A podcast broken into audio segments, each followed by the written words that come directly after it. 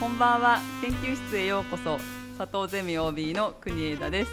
本日も佐藤大輔先生をお迎えしています。はいよろしくお願いします。お願いします、はい、そしてゲストの正人先生もお迎えしています。よろしくお願いします。よろしくお願いします。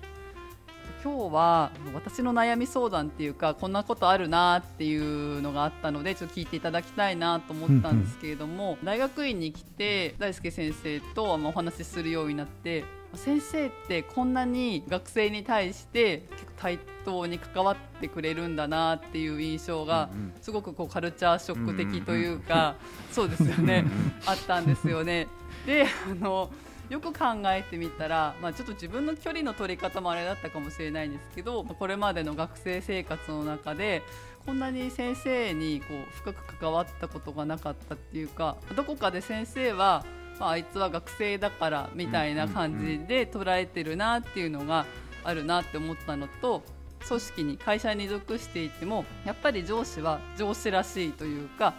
私のことは絶対にこう部下だと思ってる、まあ、当たり前なんですけれども階級がそうなので、まあ、そうなんですけれども。もう部下としての扱われ方をしているなっていうことを感じることもあるし、まあ、周りを見ていてもあんな言い方しなくてもとか なんか相談したことに対してアドバイス欲しいなって思った時に、うん、私がアドバイス受けたかったのはこの部分じゃないんだけど なんかこんなに自分を他に見られてるなんか能力がないと思われてるのかなって悲しい気持ちになる時があったりして、うんうん、上の人と、まあ、自分との関係性のことで結構モヤモヤするというか、うんうん、そういうことがあるんですけれども、うん、大輔先生はそういったことどう思われますか？あの、まあ、学生との付き合い方っていう、はい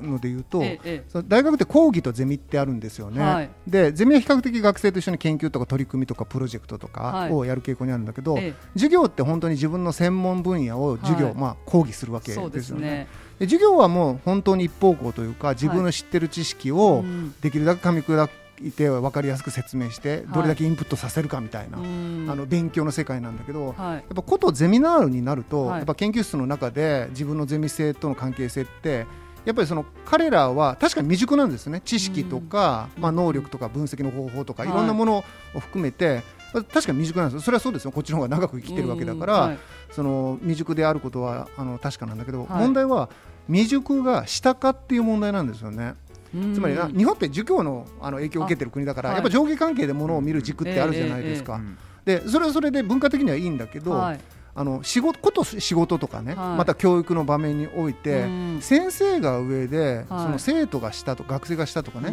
上司が上で部下が下って、まあ、部下って書いちゃってますけどね、ね。っていうのがいや綺麗事じゃなくって本当にそうかなっていう問いの立て方があるような気がするんです。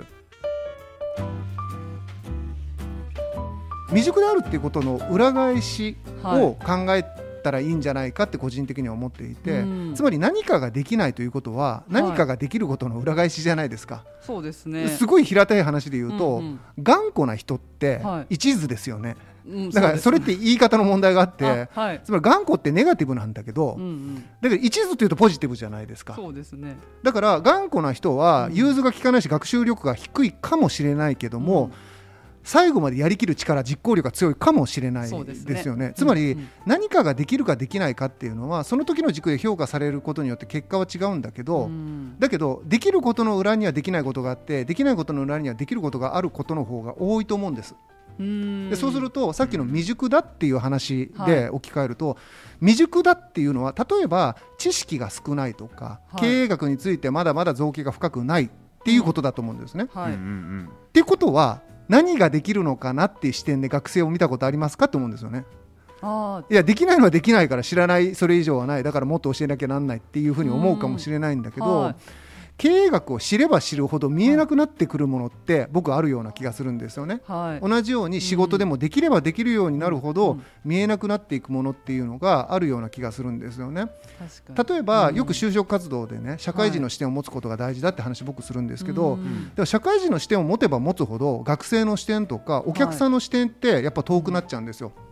でそうすると学生って企業と例えばコラボとかすると、はい、お客さんとしての目線で言っちゃうのでこの商品こうだったら面白いとかって本当客目線のことしか言わないんだけど、意外に企業の人ってそれ喜んだりするんですよね。ありがたい、なるほどねって言ったりするんですよね。学生からするとめっちゃ当たり前のこと言ってるんだけどって。だけど企業の人たちからすると本当に分かんないんですよね。作り手の立場から見ると。やっぱりそそういうのが見えなくなってくるからありがたいだから学生と一緒に付き合いたいなんですよね。うんうんで就活でもそうですよね、はい、社会人の視点になることが大事だっていう話をするのも、うん、学生目線だけだと仕事の意味が分かんないわけだからまあ、社会人として仕事を見なきゃなんないよねっていうことを言うわけなんだけど、はいじゃあ社会人になった結果何が起こるかっていうと多分学生視点で世の中を見る視点とか柔軟な視点とかね、学ぶ姿勢とかっていうのはどんどん失われていくと思うんですよね。学生の時って例えばプロジェクトとかすると、こねくり回すんですね。ああだこうだ言って会議して、はい、でなんか理想的なプレゼン作ってっていう理屈っぽいことをいくらでも深くやるっていう時間があるからやるんだけど社会人って結果がすべてなのでまずやってみて、はい、深く考えるよりも結果出せることに注目しがちですよね。あまり考えないかもしれない、はいちゃんとした言い方で言うと、はい、社会人は結果が重視されるので、うん、行為とか行動が重視されるメリットはあるんだけれども、うん、深く考えるところはちょっと薄くなってしまうかもしれない、ね、学生は結果全く出さないけど、うん、深くだけは考えている可能性高いですよね、だから悩みも深いんですけど、はい、それってどっちがいいって言いにくいと思うんですよ。つつまり深く考えることももちろん大事で社会人深く考えないから同じミス繰り返すしみたいなところもあるしでも学生は学生で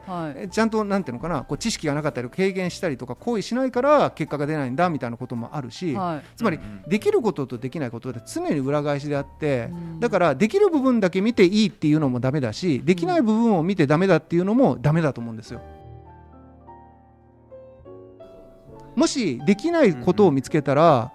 どこ何ができるのかなっていう目でその人を見ることができるかどうかがとても大切でその観点で人を評価しないとダメだと思うんですよね。で例えば上司が部下に対して、はい、あいつもう使えないなとかねだ、はい、だめだなとかっていうふうに、はい、ちょっと見下しちゃってるっていうことがあるとするならば、まあ、先生が生徒に対してもそうですよね。学生に対して思う時も結局それは自分ができてることができてないからただだめだって言ってるに過ぎない気がするんですよ。逆に自分と違う、自分ができてるからこそできなくなってることを彼らはできるはずだっていうふうに思えないとダメなんじゃないかなっていうふうに思うんですよね。そういう魅力を学生に対して持つことができれば、はい、彼らが下なんじゃなくて、うん、未熟だけど違う立場で自分にないものを持っている存在だっていうふうに認めることができるような気がするんです。うん、嬉しいですね認めてもらえたら、はい、だから部下は経験が少ないけども、はい、だからこそ言える素人目線をもち、もしかしたら持ってるかもしれないし、はいはい、その時のその人の立場だからこそ見えるものが見えてるかもしれないんですよね。だから常に相手は自分と違う立場に立ってるんだけど、はい、そこからしか見えないものはやっぱりあるわけで、はい、それを探ろうっていうふうな姿勢を持たないと先生とか管理職にはやっぱなれない気がするんです。そうじゃないとできないことばっかり注目して、はい、自分のようにできる人しか育てたくなくなっちゃうわけで、それってなんか不毛な気がするんですよね、はい、だったら自分でやればいいじゃんって話なので、なんかロボットでいいじゃんっていうのも思います、そうなんですよね。でそうすると、まあ、僕は先生なので先生が学生を見るときによく対等な関係性ってさっきおっしゃってくださったような、ことも言っていただくんだけど、僕は別になんかこう愛情があるから対等だと思ってなくって、彼らにできるものがあるから面白くて付き合ってるんですよね。彼らに僕がエキサイティングに思うような何か魅力がないとやっぱりつまんないし付き合わないと思うんですよ。はい、だけどあいつらとやってると意外なところに行っちゃってしっちゃかめっちゃかなるんだけど、はい、絶対自分でやってたら生み出さないようなアウトプットがあるよねって確信があるんですよね。逆に言うとそれって甘くないですよ、はい、相当しっかり付き合わないとアウトプット出ないので、うん、なんかそんなに確信できるのって結構。はい。だけど、はい、簡単なんですよね、彼らは未熟っていうのは完成度が低いだけなので完成度は僕が上げられるんですよ。だから彼らのアイディアを具現化するところまで彼らにやらせるんだけど、はい、未熟な部分は僕がフォローすればめっちゃ綺麗な形に揃うわけで、うん。うん、そうした時のアウトプットは相当認められるっていうことに気づくと、はいそれじゃあ僕が一人でやってたらそのアウトプットできたかっていうと多分できないんですよね。完成度は高いけどめっちゃ面白いとかめっちゃ変なところから見たような例えばインタビューデータとかっていうのは得られないはずなんですよね。最近トップインタビューって言って社長に話を聞きに行くんだけどこれがもう典型的で社長って大学教授来るとそれはなんか難しい話しなきゃならないだけど学生が僕みたいな人だったら取りますか？とかって言うとうんどうかな？とかってすごい噛み砕いて。でも本音答えるんですよね。でもなんかちょっと肩の力抜けるのかもしれないけど、はいはい、学生だからこそこういうことを引き出せるんだなって思う瞬間ってめちゃくちゃたくさんあってそれはそういう柔らかい話だけじゃないですよ。はい、学生から見て例えばある会社でね、はい、自動車部品を作ってる会社にインタビューったんですけど、はい、それって大事な部品ですかみたいなちょっとタブーに近い質問をしちゃうんですよね。それないと車って走らないんですかみたいな。あでもそうです。普通の人がわからない目線で聞いて、はい、そうです。僕言ったら絶対首絞められるやつ なんですけど、うん、いやそうだよね、うんうん、そう一見分かりにくいんだけど、はい、実はこれないと車動かないんだよっていうところから説明が始まるし、はいはい、その話の中で、はい、いかにその部品が重要かの裏返しとして、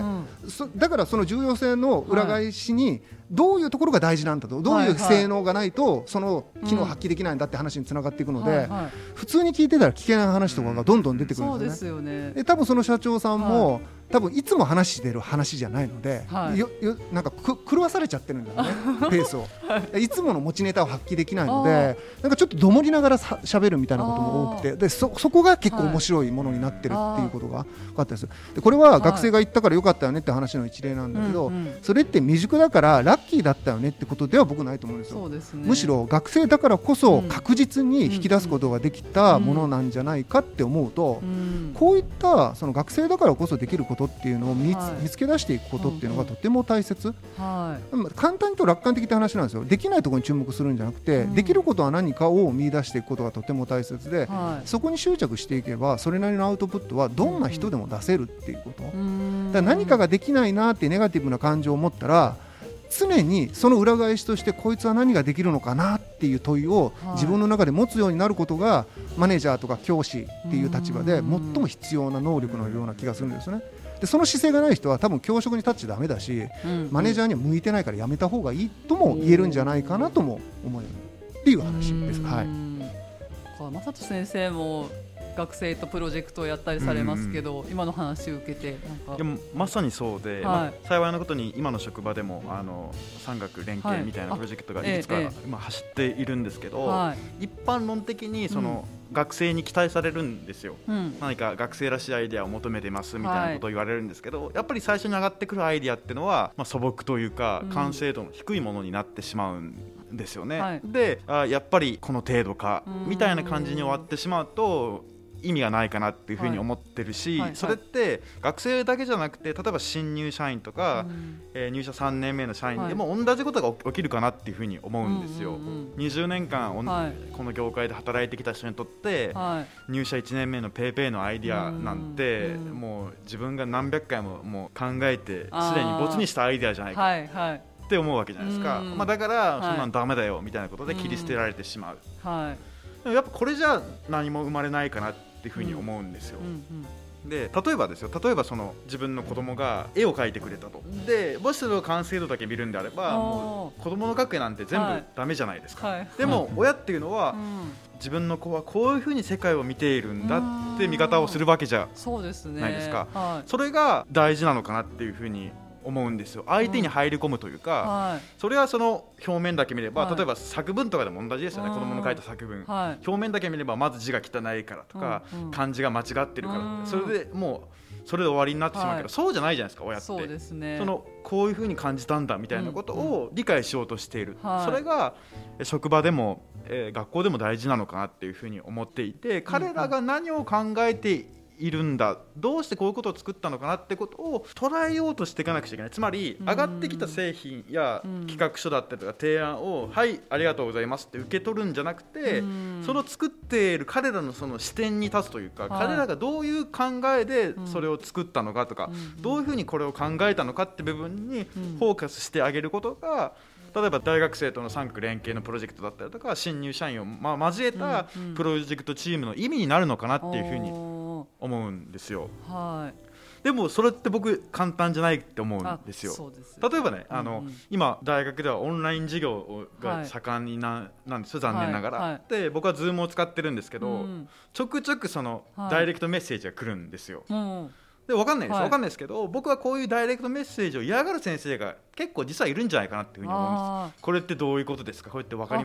よく分かりませんって言われるのがすごく勘に触るというか、なんで俺の講義がなんで私の講義が分からないんだみたいな、真面目に聞いてなかっただろうっていうふうに思ってしまいがちなんですけど、それは違うと僕は思うんですよね。でというのも学生の理解からするときっとこういう感じなんじゃないかみたいな疑問があって彼らは我々に質問を投げかけてくれるってことには、はい、そこにさらなる理解だったりとかさらなる理論の発展が僕はあると思っていて、はいそう思えるかどうかだと思うんですよ。で学学生にせよ新入社員にせよいわゆるルーキー的なその未熟な人たちの視点をどう捉えるか、彼らが作ったものがダメと言ってしまう完成度的にね。完成度的にダメって言ってしまえば何も生まれないけれども実は経験年数の差はあれども、はい、同じ対等なその同僚として見れるかどうかって部分が非常に大事なのかなと思うんですよね。やっぱ緊張するし答えられなかったらどうしようみたいな多分上司になると思うんですよ。いやそうだとコメントできなかったらどうしようとか、はいはい、別にそれでいいじゃんとも思うし別に上司が完璧にあり続ける必要もない気もするんですよね、うんうん、部下に成長させてもらってもい。いはい、いいわけだし。なんか一緒に考えてくれてもいいかなと思います。そうそうそうそう、うん、本当にそうそう思うんですよね。うん僕の話で恐縮なんですけども、学生から質問が来て、うん、僕結構授業中断するんですよちょっとこれいい質問だからちょっと考えてみよう。で、ね,、もそうすると講義が、はい、まあ、主観ですけど、めちゃくちゃ盛り上がるんですよね、そうだと思います、うん、あ確かにこれそうかもしんないなみたいな、はい、そうすると学生も喜ぶんし、そううんうんかなり真剣に講義に取り組むようにするんですよね、はいはい、確かに。やっぱりそれってその人間誰しもだと思うんですけども、はい、その表面的なものじゃなくて自分の考えとか本質を見てほしいし、はい、やっぱそういうのを求めてるのかなっていうふうに思うんですよね。そうですね。そのオンラインがすべていいっていうわけではないと思うんですがその講義してるそのリアルな教室の時に質問したくてもなんかできなかった人っていると思うんですよ。そういう人でも学びたいなっていう気持ちがとてもあったとすると、うん、その Zoom で質問したことに先生がその場で答えてくれたりとか、うん、真剣に答えることによって周りの人も関心持ったりとかするのってすごく面白いんじゃないかなって思いました。上司がもう自分の役割を決めてしまってこれ以上でもこれ以下でもなくてこれを真似ろというか、これに従えって言うと、なんかいびつなどんどん形になってしまう気がしていて。そうですね。考えない感じになってしまうかもしれないですね、私だったら。もうこういうふうに相談してアウトされちゃうっていうか却下されちゃうんだったら、正解を察するようになったりとか。新しい考えなんて出してもしょうがないかなって思ったりとかどんどんこう可能性が閉じられていくっていうか、うん、そういうことにつながるのかなと思います。なんかその未熟さとか、うん、そのに対するその考え方が、まあ、ネガティブなことが一般的に多いのは、はい、おそらくその完成度とかが重視される、うん、もうちょっと言うと完成度っていうのはいわば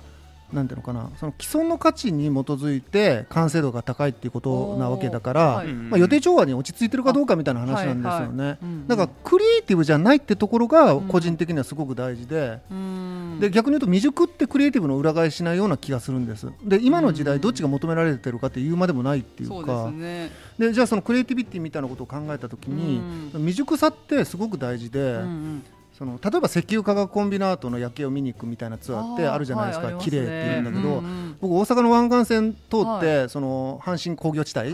のパイプラインってある、パイプがわーってなった石油化学コンビナートみたいなのあるじゃないですか、僕あれあんまり好きじゃなくて内臓見たり気持ち悪いっていつも言うんだけど、だけど逆に言うとそれが綺麗だという人もいると、うん、そうですね。で、これってどういうことかっていうことなんですよね。あの雑誌とかで一回紹介されたからみんな石油化学コンビナートの夜景はめっちゃいい感じで綺麗だよねおしゃれだよねみたいな映えるよねっていう見方が一般的な予定調和だとするならばそうじゃない見方ができるっていうのは僕はそういう知識がなかったのでおしゃれなそういう見方っていうのがただ気持ち悪っていうふうに本当に知らない人間として無知として言っただけの話なんですよね。だけどそう見えることが他と違うということは言い方があればそれクリエイティブだっていうことの種のような気がしてるんですいつも、うんうんうん、つまり未熟で知らないからこそ気づける表面的なものがあるっていうふうにも、はい。だからみんないつも見るんだけど人の顔を見るときに大体目見てるよねと、だけど俺いつも鼻の頭見てるんだよねっていう人がいたとしたならば、はいはい、普通の人が気づかない見栄を生成している可能性ありますよね、うん、鼻の頭ばっかり見て人の顔を判断している人って多分違うものを見てる気がするし ね、なんか同じようなことが世の中いっぱいあって、はい、人と違うものの見方ができるかどうかがクリエイティビティの源泉だっていうのは多分みんな否定しないと思うんです。うんでも人と違う見方をすることがすごく難しいってみんな言うんですよね。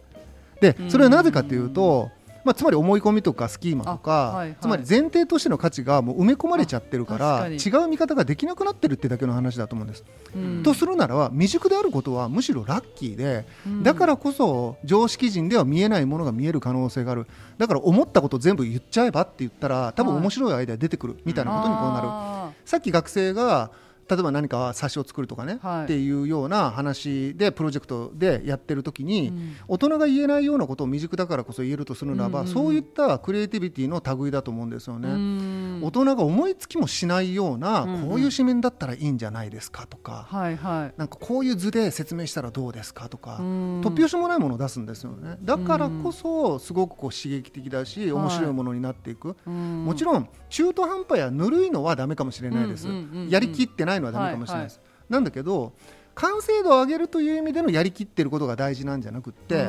自分が真剣にそれに向き合って気づいたものが何かっていうことにちゃんと向き合うことが大事だよっていう類の話で大事だと思うので。そういう意味での未熟さのメリットっていうのをやっぱり知った方がいいし、はい、それをなんていうのかなこうできないっていうのは業種とか仕事内容にもよると思うんですけれどもやっぱりそのクリエイティビティが欠如しちゃってて本当にまあ業界がそれを求めてる業界だったらいいかもしれないんですが多くの場合現代でそういう業界であんまりないと思うのででそうするとやっぱ組織としてのアウトプットも弱くなってしまうんじゃないかなっていうふうに思わざるを得ない。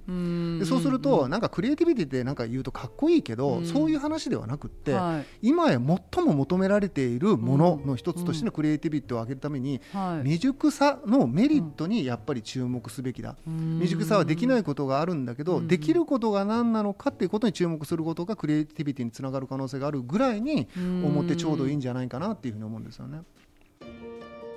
さっきの学生のトップインタビューの話ですけど、うん、なんか何かに慣れすぎてしまうと社長さんにこんな質問しちゃっていいのかなとか考えすぎちゃって、うん、なんか聞けなかったりすることがあると思うんですけど、うん、でも実はそのなんか部品の話で、他の紙面には書いてないような内容だと思うんですよ、他の本とかには書いてない、とっても新しいみんなが知りたかった話かもしれないし、実は社長がそれをお話しすることによって会社の魅力をもっと伝えられるかもしれないし、うん、なんかすごいお互いにいいことがあるのになかなかそういう突拍子もないことって捉えられそうなことを発言できないでいるのが今のいろんな組織とか。そうですよね、はい、いや社会全体が、うん、そもそもリスクに寛容じゃないんですよね、ね、だからっていうのはあると思うんですよね、うんうん、やっぱすごく敏感でその意味では生きづらい世の中じゃないですか、はい。すね、なんか問題起きないようにしなきゃならないし、はいはい、今新しいそのテーマに沿っていろんなことをやんなきゃならない、はい、SDGs とか LGBTQ とか、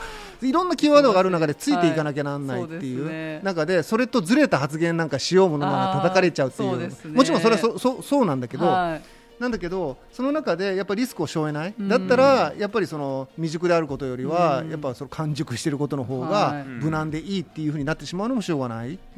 だからこそその逆張りの圧力がかかってるわけですよね。社会が複雑化し多様化すればするほど、うん、やっぱ予定調和で落ち着きたいっていうリスクを削減したいっていう力って強く働いてしまうと思うんですよ、うん、組織とか個人って、うん、でそれに対していやいや未熟でも新しいものをぶっ壊しながら作っていくんだっていう未熟さを前面に押し出して正当化していくっていうような、はい、ある意味アウトローなその圧力みたいなものがないと、やっぱりその社会のバランスっていうのが取れないような気がするんです。で現代は多分その圧力が弱いんだと思うんですね、ね、だからリスクばっかりこう感じてしまって、何事もやらない方がまし、できることは完成度を高めるのみ、それでも何の完成度を高めるかというと既存の価値観の上での完成度、大事なことを突き詰めるっていうだけの話で、新しいものを作るってことにはこうなっていかないっていうこと。だからよく言うじゃないですか失敗を認める社会がいいよねみたいなこと。多分そういうことを裏返していってるのがその表現なのかなっていうか、どんどん失敗して、間違って謝ればいいじゃんっていうような状況をやっぱ作っていく。社会全体の話をするとちょっと大きいんだけど、少なくとも組織の中とかチームの中でそれを作ることはマネージャー一人でできることなんですよね。だからそのマネージャーがある意味勇気を持って自分のチームの中だけではまたは組織の中ではそういったリスクを取ったこととかチャレンジしたような未熟さを認めるような取り組みを積極的にやっていこうという姿勢を示せば、組織のずいぶん変わるような、ね、気がするんですけどね。マネージャー単位の、はい、その失敗の許容って実はトップマネージャーからめちゃくちゃ評価されると思っていて、うん、社長がよくそのもっとアイデアが欲しいんだとか言うじゃないですか、あはい、あれ僕本気に思ってると思うんですよ、うん、というのも、はい、トップマネージャーってきっとその中間管理職とか部長クラスから、はい、まあほぼ毎日アイデアの提案があると思うんですよね、で経営者からするとそのアイデアが非常に似たり寄ったりあると、うんうん、でも何回も聞いたと、違うものを持ってこい ってずっと思ってるからこそそういうことを言うと思うんですよ。でも中間,、まあ、中間管理職が悪いわけではないと思うんですけど、うんうん、中間管理職からすると社長に見せるんだからと、うんうん、しっかりとその完成度を高めなくちゃいけないってなってくわけですよ。だから、今まで通りのものがどうしても量産されてしまう。その完成度っていうのは社長が好むものとか、はい、今までのその社歴の中で評価されてきたものがどうしても上がっていってしまうから、はい、でもだからこそ中間管理職がやるべきことは例えば新入社員とかその荒削りなんだけれども、うん、今まで我々が見えなかった視点をもとに整地化していくことだと思うんですよね。でそれまさにその先ほども今あの例として挙げたんですけど、はい、子どもの絵を見て表面的なものじゃなくて本質的なことを見ていく作業だと思うんですよ。はい、でもそれをやれば完成度の高い斬新なアイデアを上司に提案することができるわけじゃないですか。そうですね、うん、でそれって間違いなく求められているものなわけですよね。うん、ね。で確かに荒削りだけれどもその会社の文化に馴染んでいないとかよくまだ知らないしきたりは知らないようなニューカマーだから見える視点なわけですよね。でそれをやっぱり形にしてあげるそれをピックアップしてあげる。それを見つけてあげるっていうのが上司の役目なのかなと。だからこんな、えー、フォーマットが整ってないとかうちの業界ではっていう前に、うんうんもう他人と思わないことですよね、うんうん、もう自分の子供、はい、自分の子供っていうと表あ表現はあれあれあれあれですけど、うん、しっかりと見て、はい、確かにこの視点面白いよねみたいなことをしていかないと、はい、トップマネージャーのがきっと望むだろうなみたいな、うん、怒らないだろうなって案を、提案するだけの中間管理職になってしまう、まあそれは結果的には全然評価されない人間になってしまうという気もしますよね。ありがとうございました。ありがとうございました。ありがとうございます。この番組では皆様から先生への質問やトークテーマを募集しています。この番組が少しでも皆さんの明日の実践に役に立つと嬉しいです。